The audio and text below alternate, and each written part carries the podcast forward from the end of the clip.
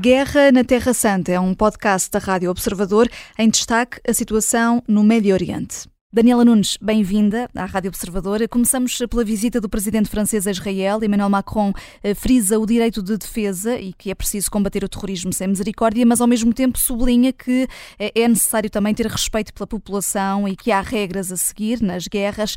Ehm, e é de resto uma visita que difere das do líder norte-americano Joe Biden ou do chanceler alemão Olaf Scholz, porque vai também reunir-se ehm, Emmanuel Macron com o presidente da autoridade palestiniana ehm, e, eh, além do encontro que já já teve com o primeiro-ministro israelita. E, portanto, feito este contexto, pergunto-lhe se é importante esta diferença, estes dois encontros, tendo em conta o conflito que está em causa. Olá, boa tarde a todos. Eh, eu não queria começar por dizer que esta é a visita mais importante desde o dia 7 de outubro de um, de um aliado ocidental a Israel. Desde logo porque houve outras visitas muitíssimo importantes, uh, como é o caso da, daquela que, que, que, frisou a Vanessa, do presidente uh, Biden. Uh, mas talvez se possa dizer que a visita do presidente Macron oferece um tipo de expectativa e até alguma ansiedade diferente daquelas que ofereceram outras visitas anteriores. E o que eu quero dizer com isto é que me parece que por razões uh, históricas, culturais, demográficas, uh, sociais, identitárias. O, o, discurso e o comportamento do presidente francês é aquele que exige a maior maturidade e o maior equilíbrio entre a razão e a emoção. E isto explica-se porque existe claramente um, um, elemento em comum, ou um elo de ligação, que aproxima uh, franceses e, e, israelitas, assim como os dois presidentes Macron e Netanyahu, que é obviamente o elemento uh, terrorista e, e a luta contra o terrorismo. O presidente Macron, inclusivamente, falou numa ameaça em comum, portanto, um, um, entre o seu próprio executivo e o, e o, executivo israelita, e de alguma maneira criando aqui neste discurso um, um laço que é quase um laço emocional, porque a ameaça terrorista envolve sempre o sofrimento das pessoas, a morte das pessoas, o trauma das pessoas e, ao fim e ao cabo, o medo generalizado daqueles que só assistem a esta ameaça através do, do, dos grandes ecrãs. Portanto, trata-se aqui da visita de um aliado que não é um aliado qualquer, é alguém que conhece a experiência terrorista melhor do que outros aliados e, por isso, alguém que fala com uh, conhecimento de causa e, e, fala em nome de uma população que evidentemente teme o mesmo que temem os israelitas. E é sobretudo por isso que o discurso de Macron no contexto desta visita uh, também tem uma certa dimensão nacional e, e, de alguma forma também é dirigida à própria França, onde não nos podemos esquecer, existem uh, muitos muçulmanos e uma comunidade judaica também ela muito significativa. Portanto, para estas pessoas é importante observar este equilíbrio do presidente e um equilíbrio que tem de ser feito entre o combate à ameaça terrorista, e neste caso contra o Hamas especificamente, e a construção de uma paz que não se faça em cima dos escombros da Palestina.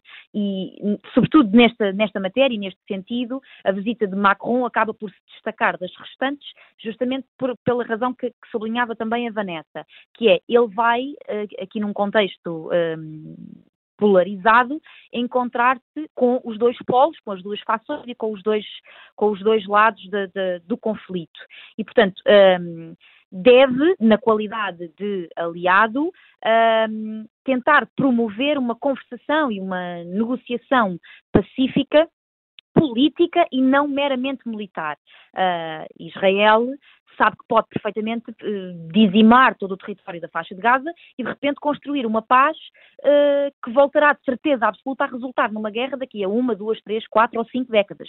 Por isso é que é importante que a resolução de um conflito, seja ele qual for, não passe pelo descrédito absoluto de um dos elementos envolvidos ou, ou pela sua eventual eh, humilhação e, e até pelo seu uh, desaparecimento do mapa. Uh, vejamos, por exemplo, o que é que aconteceu com, com a Alemanha do, do, final da Primeira Guerra Mundial e com o Tratado de Versalhes.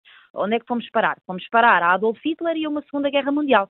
Portanto, aqui a importância daquilo que Macron sublinhou, e bem, a meu ver, que é combater o Hamas sem piedade, mas não sem regras, é, é, é, é, fundamental. E estas regras são, obviamente, as linhas e as balizas estabelecidas pelo direito internacional e que implicam, acima de tudo, ter em conta o fator civil no meio deste conflito, que é também, a meu ver, aquilo que o Ocidente deve estar mais preocupado em frisar, quer perante Israel, quer perante a autoridade palestiniana, um, e, e, enfim, eu diria que sobretudo até perante o governo israelita, que é, como sabemos, uh, um executivo especialmente duro e irredutível nestas suas interpretações e, e nos seus ideais, e também numa forma uh, extremamente musculada de, de, fazer guerra e de responder perante uma ameaça que neste caso é o Hamas. Hum. Uh, Daniela Nunes, a esse respeito, o emir do Qatar acusou a comunidade internacional de dar licença gratuita para Israel matar. A comunidade internacional poderia fazer mais? Está de facto a dar a Israel uma licença para matar na faixa de Gaza? Eu não daria que está a dar uma licença, mas as pessoas sentem-se aqui eh, de alguma maneira moralmente obrigadas a, a, a, intervir, quanto mais não seja sob a forma de manifestações e, e, protestos, como aliás temos vindo a ver um bocadinho por todo, por todo o mundo e também na Europa e também uh, no nosso país, em, em Portugal.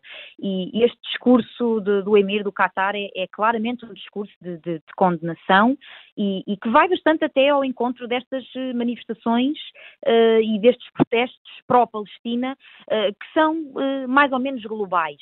As pessoas apelam sobretudo a questões eh, morais e a uma dimensão, eh, eu diria, humana de, de tratar este assunto delicado que é a guerra. E no fundo o que este discurso acaba por fazer é uma chamada de atenção que, que que, como eu dizia, vai ao encontro destas questões morais. O, o, emir do Qatar fala, por exemplo, na forma, para ele, inadmissível, como Israel tem usado uh, água, comida e medicamentos como armas de combate no contexto desta guerra. Portanto, para além de uma condenação, apela também aqui à adequação das metodologias israelitas, que devem, obviamente, estar em conformidade com, com a adoção de um peso e de uma medida e não de dois pesos e duas medidas.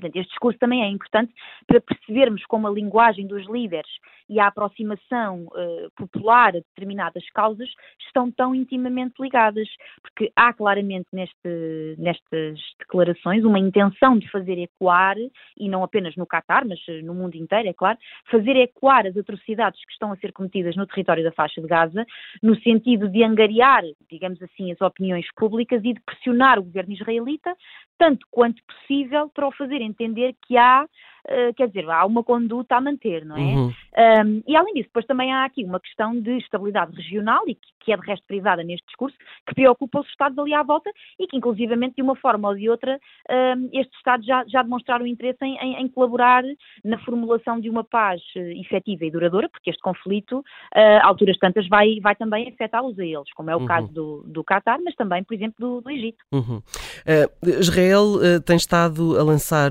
panfletos na faixa de Gaza Gaza a pedir a colaboração dos palestinianos na descoberta dos reféns, isto em troca de recompensas. Um, sabemos que é muito provável que os reféns estejam espalhados por uh, diversos pontos. Uh, da faixa de Gaza, isto é um sinal de que as forças militares por si só não, não conseguem fazer este, não conseguem encontrá-los sozinhos. Bom, claro que não, uh, mas também não é só um sinal disso. Esta metodologia, enfim, pelo menos o, o, que há de bom nisto é que é, é uma forma de atuação não bélica, uh, sem capacidade de ferir ou matar alguém.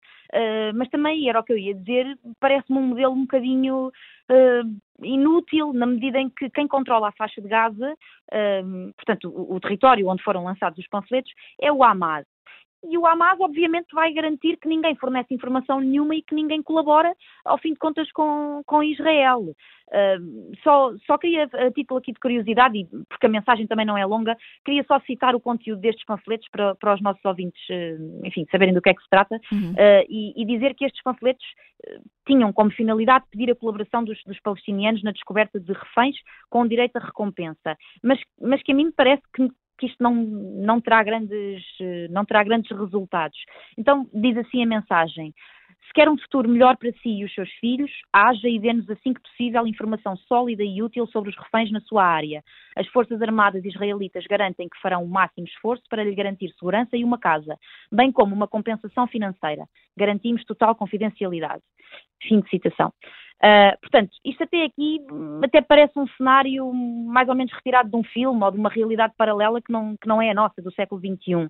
Há de facto aqui a preocupação do, do governo israelita no sentido de encontrar e salvar, acima de tudo, os, os, os reféns na mão do, do, do Hamas, uh, mas isto não me parece que vá adiantar nada.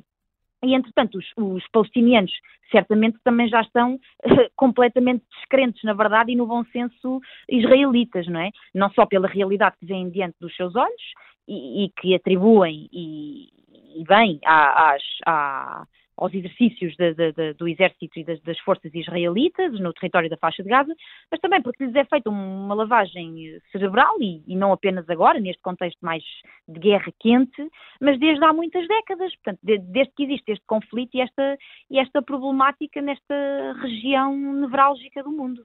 A Guerra na Terra Santa é um podcast da Rádio Observador. Vai para o ar de segunda a sexta, depois do noticiário das nove e meia da manhã, e tem nova edição depois da síntese das quatro e meia da tarde. Está sempre disponível em podcast. Eu sou a Vanessa Cruz.